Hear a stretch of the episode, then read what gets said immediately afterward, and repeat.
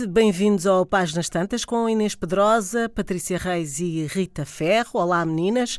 Olá, minha querida. No programa de hoje seguimos a sugestão do ouvinte João Tomás e uma das sugestões uh, são escritores uh, de um só livro e póstumos, não é? Uh, ou seja, livros que tenham sido publicados póstumamente.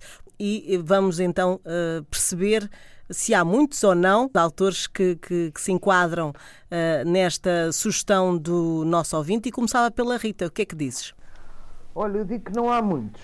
Não há muitos porque eu fiz alguma pesquisa e não encontrei assim tantos. Mas daqueles que me saíram assim sem precisar de consulta nenhuma foi o Leopardo, do Giuseppe de Montedusa, o Frankenstein da Mary Shelley, e as ligações perigosas do Lacrosse, que era um general ou um militar, só escreveu aquele livro e para mim é uma obra-prima.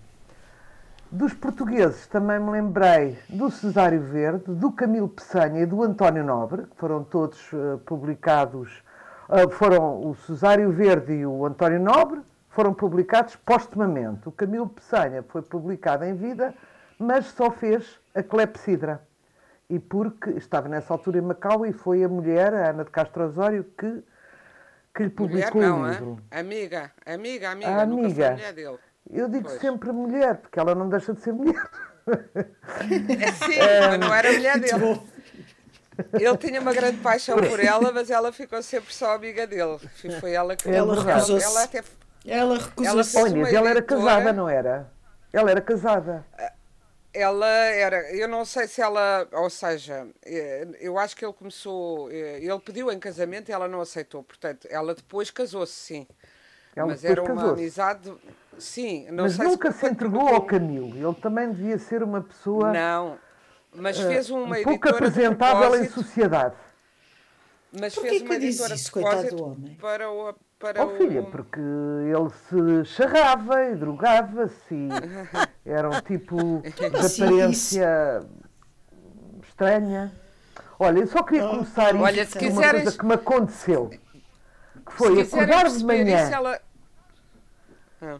Eu queria, queria, contar isto. Eu, eh, eh, que me aconteceu conta, hoje. Conta. Acordar de manhã vencendo uma terrível angústia e preguiça de viver, que acontece a todos nós, não é nada de extraordinário e a primeira coisa que vejo no Facebook. Sim. A primeira coisa que vejo no Sim. Facebook é uma carta que diz assim. Hum. Uma mensagem privada que diz assim: Rita Ferro, você é tão chata quanto senil. Ah, se eu me logo voltar para a cama. Por ah, mas espera aí, espera aí, Rita, espera aí. Mas isso era um, um, um leitor identificado um desses um avatares? que me entropela um no Facebook. E eu pensei, eu a senilidade compreendo e aceito e uh, compreendo perfeitamente que possa dar esse aspecto. Já a chata, não. Aliás, uma pessoa é. senil tem, tem uh, quer dizer, temos sempre um certo fascínio porque está desfasada de nós e é interessante.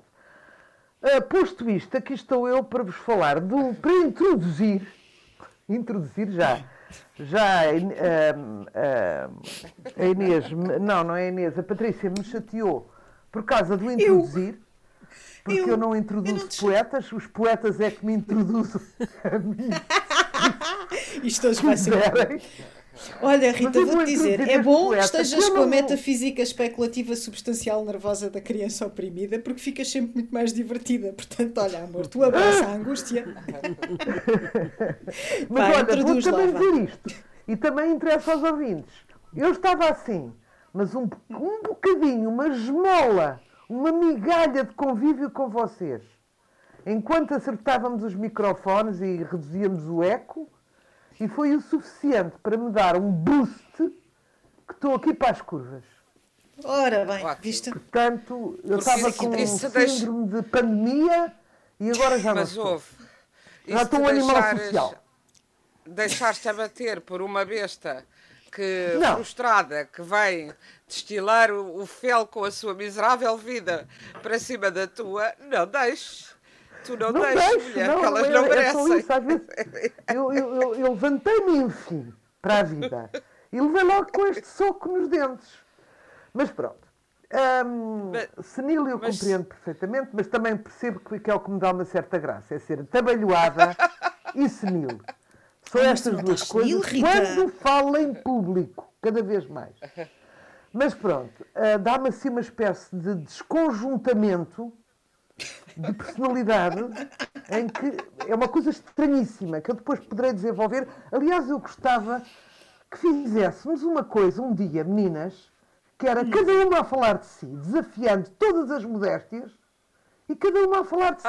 Vocês não acham que não, é pá, mas, oh, oh, oh Rita, eu, eu acho que psicanálise durante nove anos precisamente para não falar sobre mim. não, a pergunta é, quem és Inês Pedrosa? E a Inês, Inês disserta. Ah. E quando ela está a dissertar, vão-lhe aparecer coisas que ela nem sequer sabia dela própria. É muito interessante. É Psicoterapia. É verdade. Fazemos psicoterapia é de grupo. Olha, Rita, o que é que ah, dizem pronto. os teus olhos? Tudo bem. Diz lá o que é que dizem os teus olhos, Rita. A Rita tem Olha, a melhor resposta um... a esta pergunta de sempre. Ele pergunta-lhe: O que é que dizem os teus olhos, Rita? E a Rita responde: Mentiras. Foi genial. É verdade, é verdade. Foi tão bom. Foi o Aurélio, chama-se Aurélio, não é? Não, uh, chama-se Daniel Oliveira. Para, para aquela coisa de uma, uma escola. Alta de uma, definição. Ai, uma história verídica. Não, não, não, desculpa, não. foi, foi, foi o Daniel na, na não, Daniel Exatamente. Oliveira. O que dizem os seus olhos? Eu disse mentiras. É mentiras, foi tão bom. bom, e então, voltando. Bom, então, vais introduzir, introduzir, o poeta? E passando, vou, vou introduzir o poeta Cavafis, que eu acho um ser fascinante. Eu não tenho categoria académica para sequer pronunciar o nome dele, mas é um tipo que, como leitora, me fascina. Uh, este homem é um grego nascido no Egito, portanto fazia parte da comunidade grega de Alexandria, nasceu e morreu em Alexandria, nasceu a 29 de abril de 1863 e morreu em 1933. Eh, eles chamam, é chamado um poeta grego-otomano. Digam lá se vocês não gostavam de ser poetas gregos otomanas. um, e, e, é um homem fascinante que escreveu um, um, um, poema que é impossível não tocar qualquer pessoa, que se chama Ítaca, e agora um fé viver. o arquivo deste homem, deste poeta, aqui, que, cuja vida é mais ou menos emparelhada com o de Pessoa, são da mesma época. O Pessoa morre dois anos depois de, dele e são parecidos, não foram ao nariz do Constantino Cavafis, até são pessoas parecidas com, o seu, com, com os seus óculos redondinhos. Uh, onde é que está o arquivo deste homem? Está na Fundação Onassis, uh, que fica no Liechtenstein. Uh, e a Jacqueline Onassis, que provia uterina por casamento do seu, com, com, com o Onassis, pediu para, para, para, para este poema, o Ítaca, que eu já vou ler daqui um bocadinho, não, não todo porque é muito grande, para ser lido no seu enterro. Este homem é, é, é um homem que me. que, que, que não, não, publicou nada em vida, justamente agora para convergir aqui no, no tema do programa. Escrevia umas folhas, chamada, que ele chamava folhas volantes que entregava às pessoas e nunca fui conhecida em vida, só fui conhecida em vida através de um inglês daquele grupo de Bloomsbury, amigo da Virginia Woolf, o E.M. Forster, um, que foi responsável pela sua notoriedade no Ocidente, porque até aí ninguém o conhecia aqui. E o D.H. Um, Lawrence fala este dele no Forster foi quem escreveu uma passagem, passagem para a Índia, lembram-se? E um quarto sim. Sim, com vista para a cidade. E o Maurice. Este hum. homem que tem uma estatura, apesar de ser, eu digo apesar, sem qualquer preconceito, mas apesar de ser, mas, mas, mas pensando no preconceito das pessoas, apesar de ser um poeta eminentemente homo, homoerótico, uh, tem assim uma estatura como o Dante, ou o Camões, ou o Shakespeare, assim é enorme. Trabalhava no Ministério das Obras Públicas e Irrigação uh, de Alexandria, atenção às cheias do Nilo, portanto era um ministério importante, ele tinha lá um trabalho.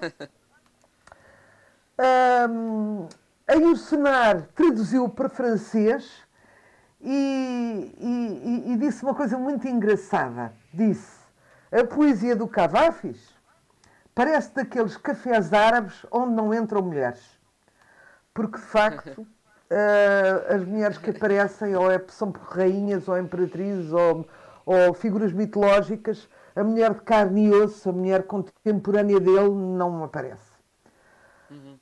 Um, e então, um ano depois da sua morte, uh, começa uh, faz de facto, ele tem, faz três tipos de poemas, todos lindíssimos, uh, que se dividem em poemas proscritos, que ele próprio considera proscritos, inacabados, e depois faz-se um cânon, escreve-se um cânon, ou seja, compila-se os seus 154 poemas que ele fez, do, daqueles que ele mais gostava, e a partir deste Forster que ele é conhecido. Não fosse, às vezes, há estes anjos bons que nos dão boleia e que nos iluminam, as pessoas mais obscuras e mais desconhecidas da literatura e que são verdadeiros génios, como este.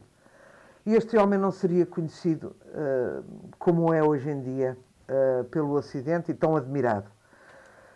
Um, foram feitas dois tipos de traduções de, deste homem, uh, completamente diferentes. Um pelo Jorge de Sena, um, que lindissimamente traduzido, maravilhosamente traduzido, uh, mas que traduziu de outras línguas, uh, e outro pelo Joaquim Manuel Magalhães, uh, que traduziu juntamente com um grego. Ele próprio era crítico em relação à tradução do Jorge de Sena, mas, dizendo que, que, que a tradução dele enfim, qualquer tradução já é necessariamente um pouco adulteração, não é? Da, da, da obra original.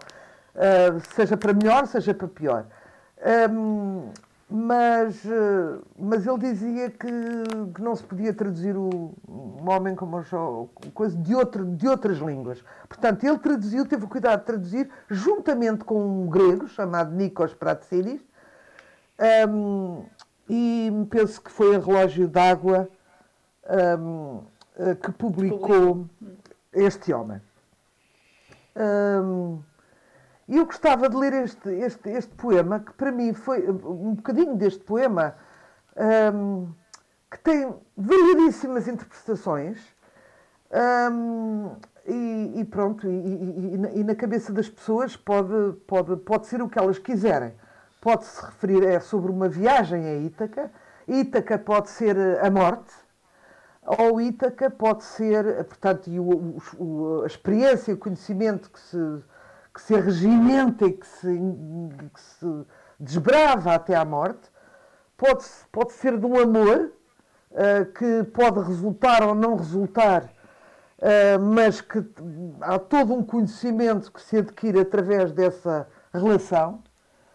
Uh, pode-se pode ligar às relações humanas, enfim, muitas coisas. Há uma paráfrase uh, que muita gente, e eu próprio já confundi como uma, um verso deste poema Ítaca e não é, que diz: Não interessa Ítaca, mas o caminho até Ítaca. E, e, e, é um pouco isto que ele quer dizer, mas deste verso não consta, para dizer às pessoas que o citam tal como, não consta deste poema Ítaca e que é lindíssimo. Quando partires de regresso. Eu, eu, talvez comece pelo fim, que é o mais bonito. Uh, vou só dizer isto: não te apresses nunca na viagem. É melhor que ela dure muitos anos, que sejas velho já ao ancorar na ilha, rico do que foi teu pelo caminho e sem esperar que Ítaca te dê riquezas. Ítaca Deu-te essa viagem esplêndida.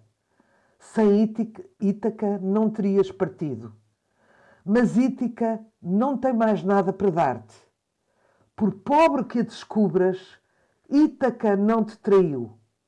Sábio como és agora, senhor de tanta experiência, terás compreendido o sentido de Ítaca. Isto é muito bonito, não é?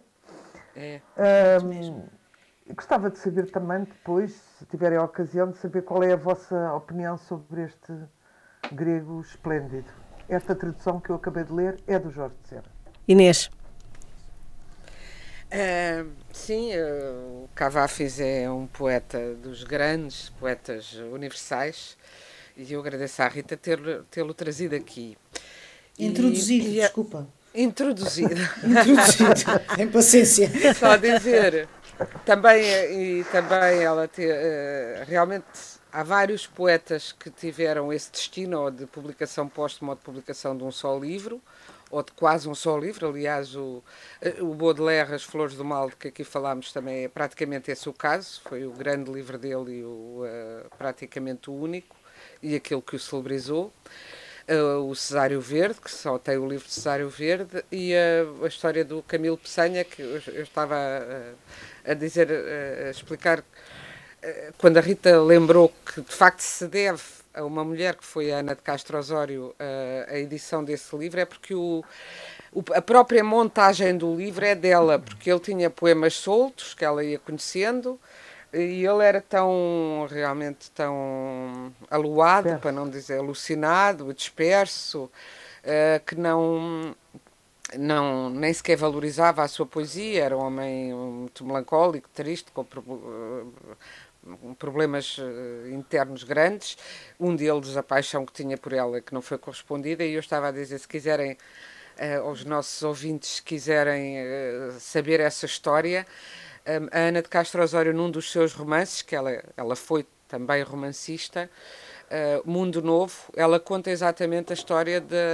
com outros nomes, mas percebe-se que é, há um triângulo amoroso entre ela, um rapaz com quem ela está para casar, e um, e um outro que é um poeta de quem ela sente um amor de irmã. E, e ela está de, e o rapaz com quem ela está para casar, por outro lado, é extraordinariamente uh, possessivo Uh, e que não que, quer que ela quer casar com ela para ter filhos e ficar em casa e ela não tem a ideia de que a vida dela seja ficar em casa a, a criar as crianças.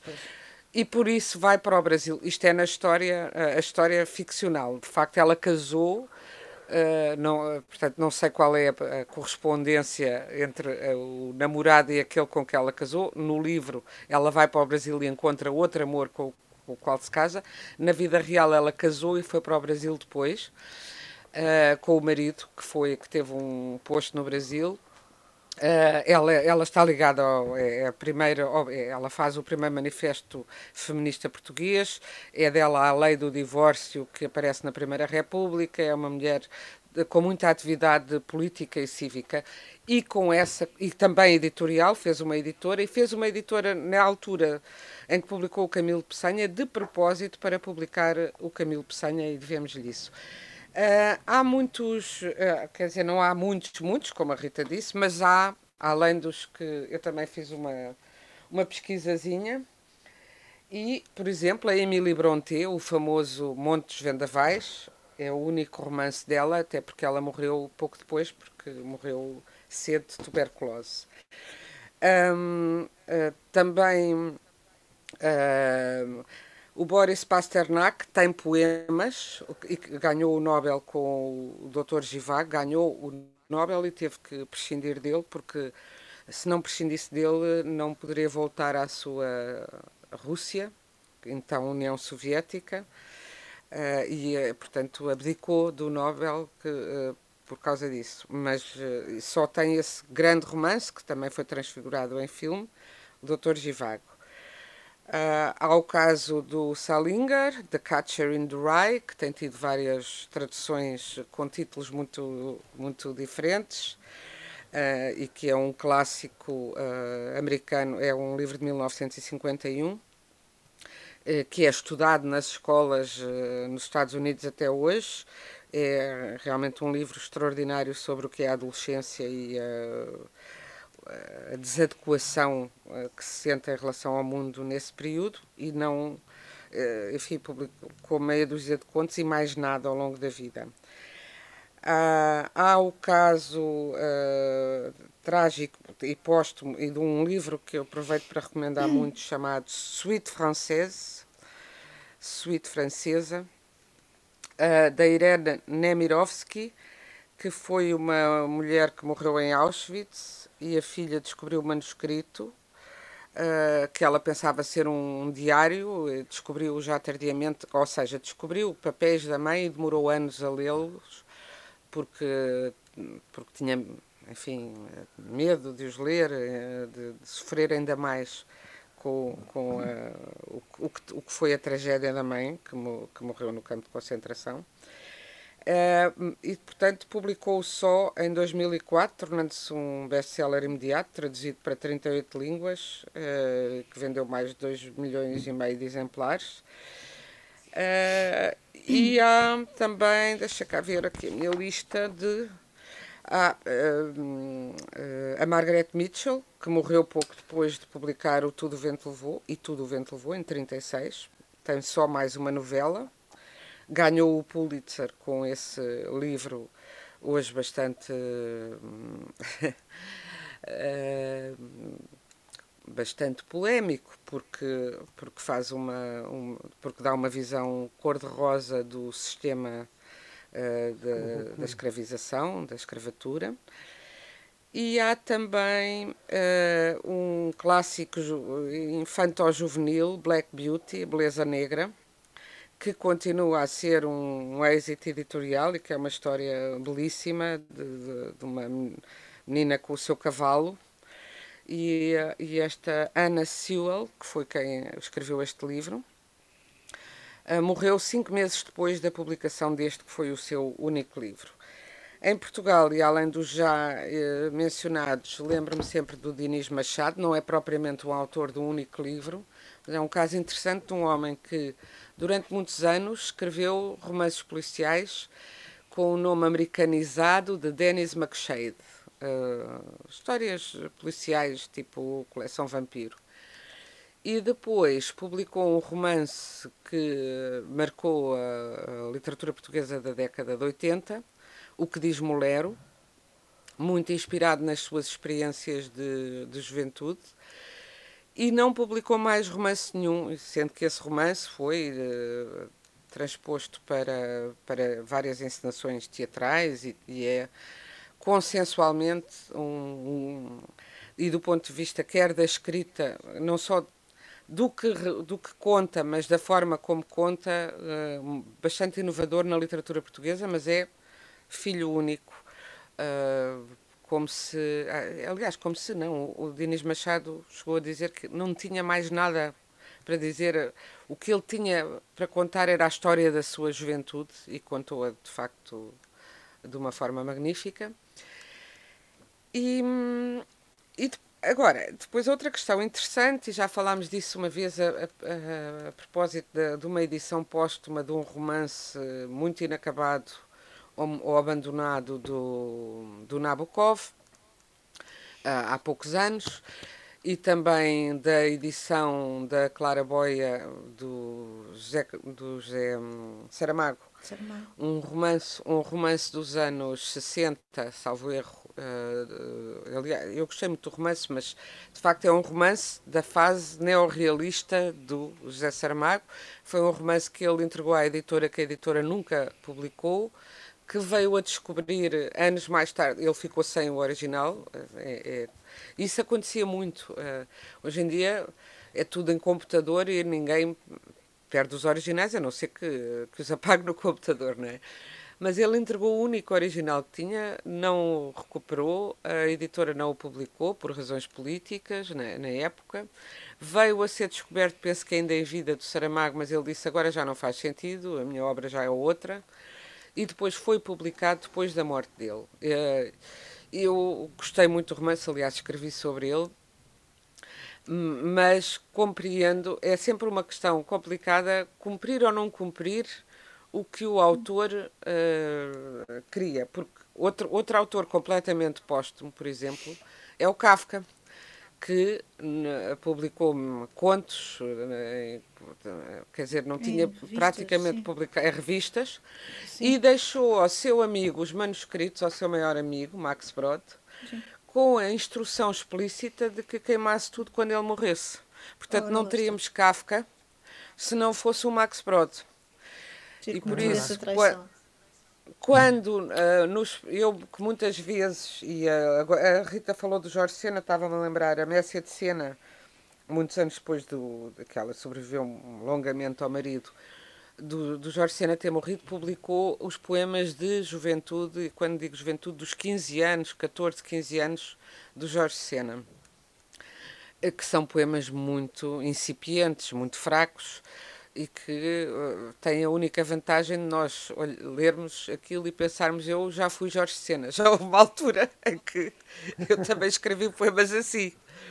Uh, se, e, mas uh, diz ela que, que sentia uma, uma conexão telepática com ele lá do outro lado e que foi ele que disse que queria que fossem publicados eu tenho muitas dúvidas uh, quanto a estes exercícios. Aconteceu mesmo recentemente com a Agostina, a publicação de, de um primeiro, primeiríssimo romance que ela escrito aos 17, 18 anos, que ela nunca publicou. E os contos inéditos e primeiros contos, não, não é? Também, também Exato. Agora, eu, eu, eu acho que eh, não, não podemos propriamente estabelecer aí um, uma proibição porque, nos, porque ficaríamos sem o Kafka, lá está. Uh, e também, por outro lado, eu antes dizia ah, é uma pena porque a pessoa tem uma ideia de um escritor e depois uh, ele cai seu, do seu pedestal de perfeição. Mas hoje em dia, talvez com a idade, tendo mais a pensar que é bom percebermos uh, que, todos os, que todos temos falhas e que todos começamos, que os escritores não, uh, não nascem não em obras-primas, em geral, não é? Às vezes acontece, até há alguns que conseguem fazer uma, uma obra-prima no primeiro livro e depois nunca mais conseguem atingi-la uh, quando escrevem mais.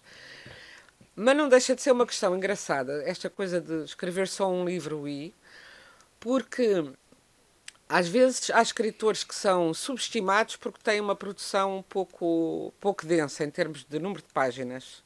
Pois é o contrário. Há outro, às vezes é o contrário. A própria é. Agostina, durante a vida, durante a vida era muito era desconsiderada porque ah, lá, todos os anos sai um livro, aquilo já é uma fábrica. A Jorge Sand, que escreveu também 70 e tal livros em, na, na vida dela, 80 quase no total, uh, era ou o Camilo, então o Camilo ainda mais, era, é desconsiderado.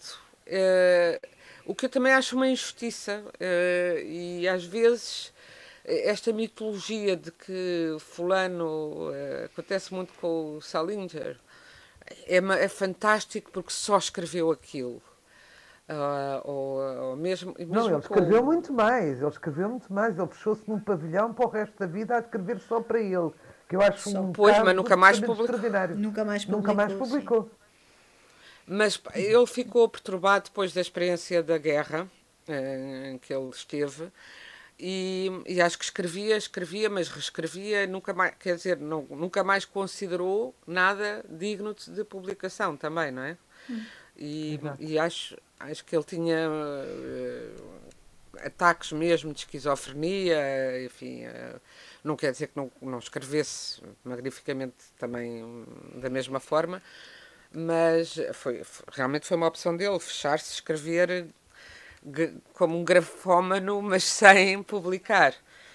Uh, e depois, há, há, há, quanto à poesia e à prosa, há o caso interessante, por exemplo, da Silvia Plath, que é muito conhecida como poeta. Ela tem uma ficção de, Belos, de Beljar, de 1963 que, que, que é o único, o único texto de ficção de prosa que ela tem. Uh, mas hum. mas ela também ela ficou conhecida pela sua poesia, muita dela também publicada postumamente, porque ela se suicidou precocemente. Uhum. Uh, e o marido também deitou fora muita coisa dela. Ah, pois, deve ter deitado. É verdade. Pois. Patrícia, uh, queres acrescentar uh, mais? É só, eu, posso, eu posso continuar o programa, porque eu quando fico para o final a minha sensação é de derrota profunda. Eu sei. Eu estava a pensar nisso okay? mesmo. Portanto, disse, bom. Quando elas começam a dizer, a, a, a, enfim, a, a, fazer a sua, a sua preleção, Abrir eu as penso penas. assim: foste, um, foste, dois, dois, zero, três, zero. Eu quatro, comecei a pensar nisso, que estavas É a fazer, triste, é arriscar os livros olha, que pronto, tinhas, vá. mas pronto. Tenho aqui, não, ah, pronto, mas tenho Ainda aqui. tenho mais uns coisas do que se tu quiseres. Deixa a Pronto. Patrícia.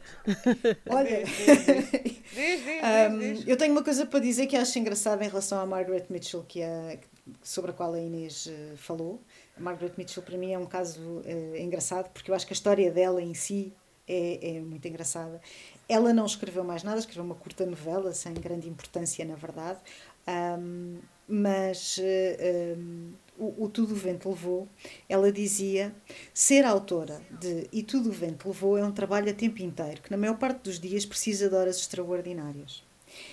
É um livro com o qual ela enriqueceu, ah, porque só de direitos de autor, isto é uma coisa extraordinária, mas só para vocês terem a ideia, a proporção disto.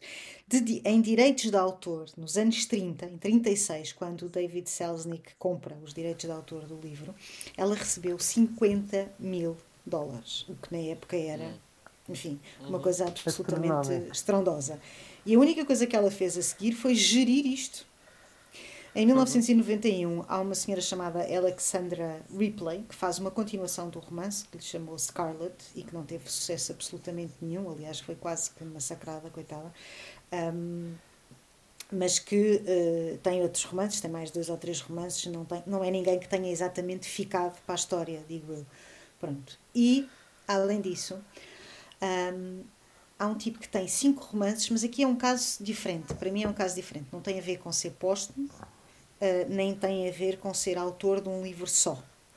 Tem a ver com o facto de ele ter escrito em 65 um livro inacreditável. Ele chama-se John Williams, era um professor universitário, e escreveu um livro incrível, um livro que é, é das coisas melhores que eu li na vida, na verdade, que se chama Stoner, que é a história de um professor universitário, que é o professor Stoner. Uh, há um jornalista inglês que a determinada altura diz: Este é o melhor romance que nunca ninguém leu. É um romance muito. Adoro. É, é incrível, é incrível. É um romance que se perdeu totalmente. Que, entretanto, uh, em 2013, uh, alguns leitores de uma livraria uh, britânica chamada Waterstone foram chamados a eleger o melhor livro de sempre e escolheram esta relíquia. E, entretanto, o Julian Barnes, o Ian McEwan, o Bret Easton Ellis vieram dizer: sim, senhor, este é um grande livro, e resgataram o nome deste homem. A verdade é que o homem escreveu quatro livros, o quinto ficou inacabado e ninguém sabe quem ele é. Esta é que é, é, é a verdade. E é a história, o Stoner é um romance de um, de um tipo, um tipo normal, uh, sem grandes expectativas nem perspectivas de vida, que vai por mero acaso para a universidade e se torna professor. É das coisas mais extraordinárias que eu li. O livro existe. Stoner, o que é que quer dizer? Portugal. Stoner. É o apelido É dele. o apelido, é o apelido dele. É o apelido Ok. dele. É o apelido dele.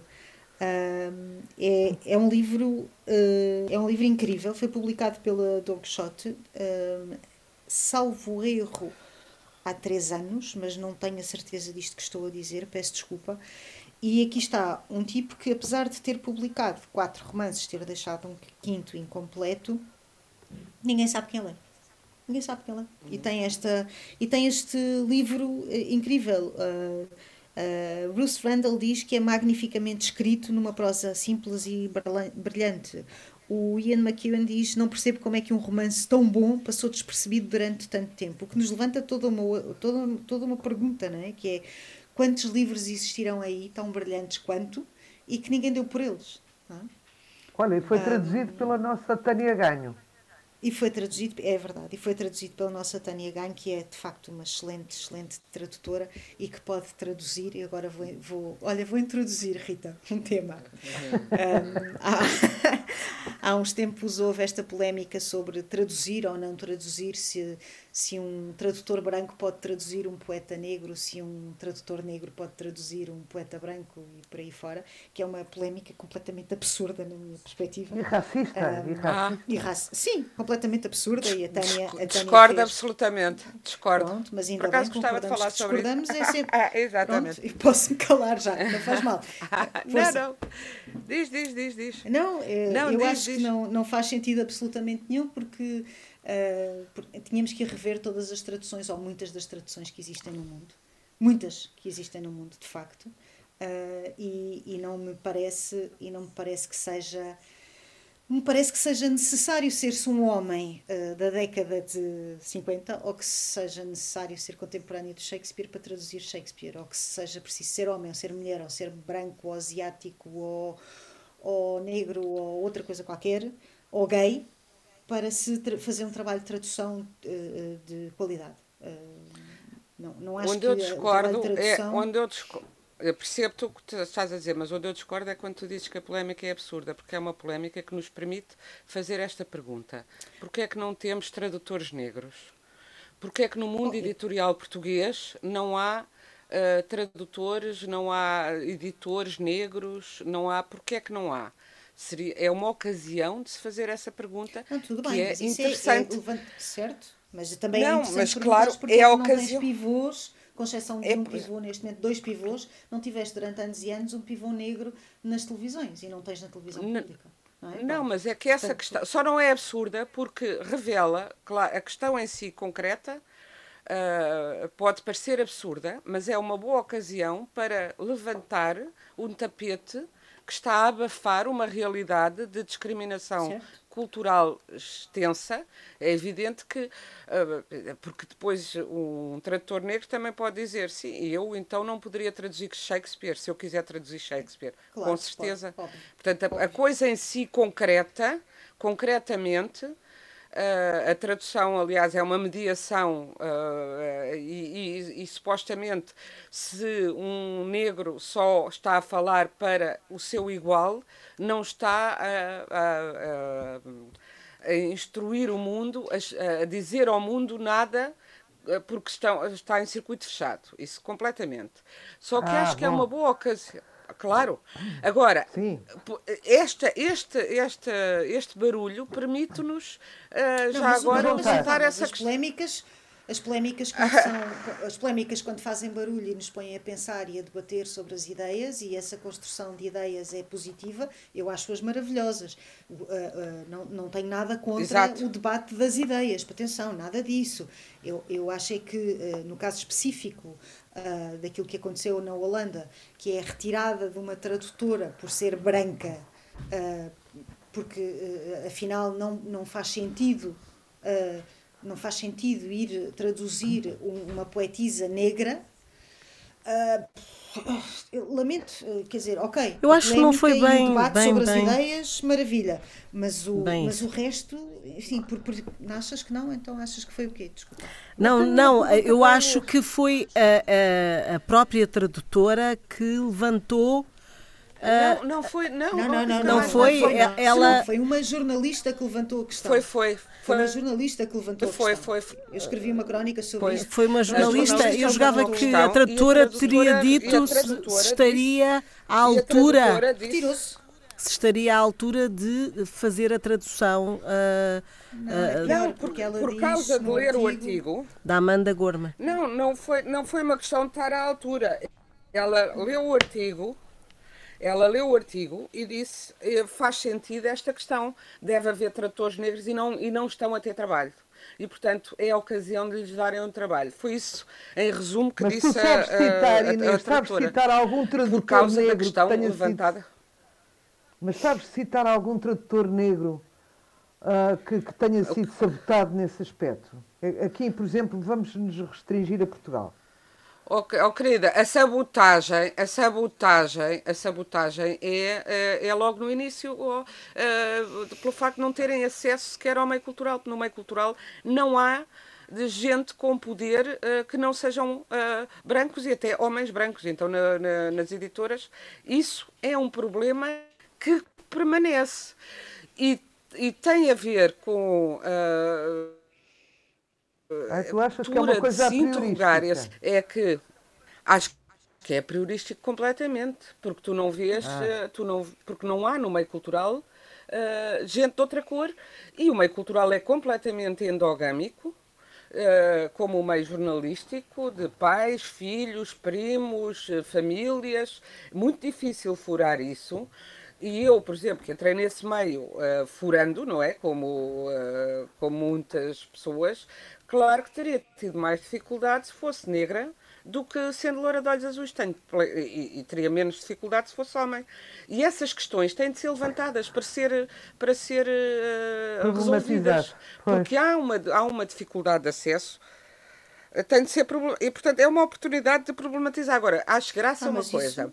a casa Fernando Pessoa contratou contratou contratou depois dessa história contratou uma tradutora negra lá a está Raquel. que eu desconhecia Raquel Lima para fazer para fazer a tradução do poema da Amanda da, o poema da jovem Amanda Gorman. Eu não me lembro Gorman. o apelido Gorman, Gorman uh, que foi a poeta que fez o poema no, no para, o, para a tomada de posse no, do na posse Biden. de Joe Biden. Na tomada, exatamente.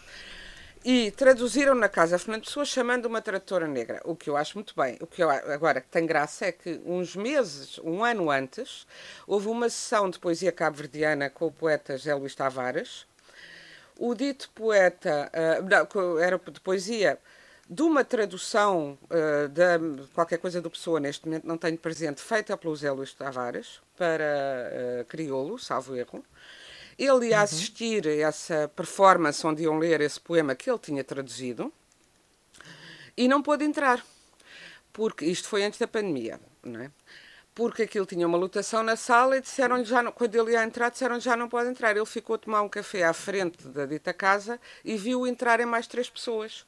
E foi lá perguntar e disseram: Ah, pois, essas senhoras, pois é porque nós não reparámos bem, pois não sei quê. Ou seja, numa sessão dedicada à, à, à, à tradução para crioulo, o próprio poeta, e ele tinha dito, ficou de fora, quando outras é pessoas brancas.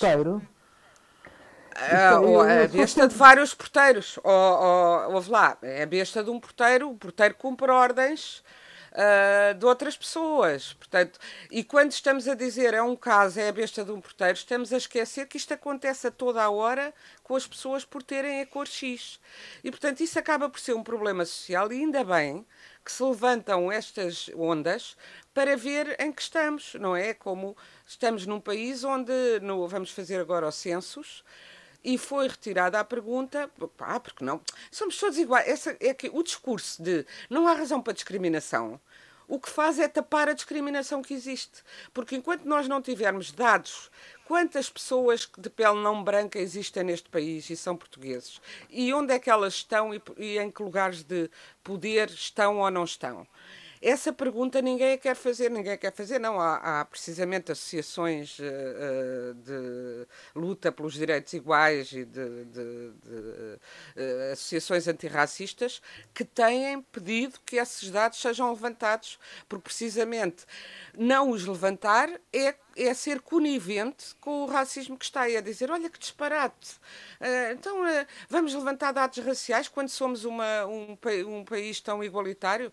Pois seremos igualitários. Eu, eu pergunto-me porque é que eu não tropeço em pessoas de outras cores e de outras origens no mundo cultural quando as vejo na rua. Só que não as vejo, no, uh, raramente as vejo no mundo cultural.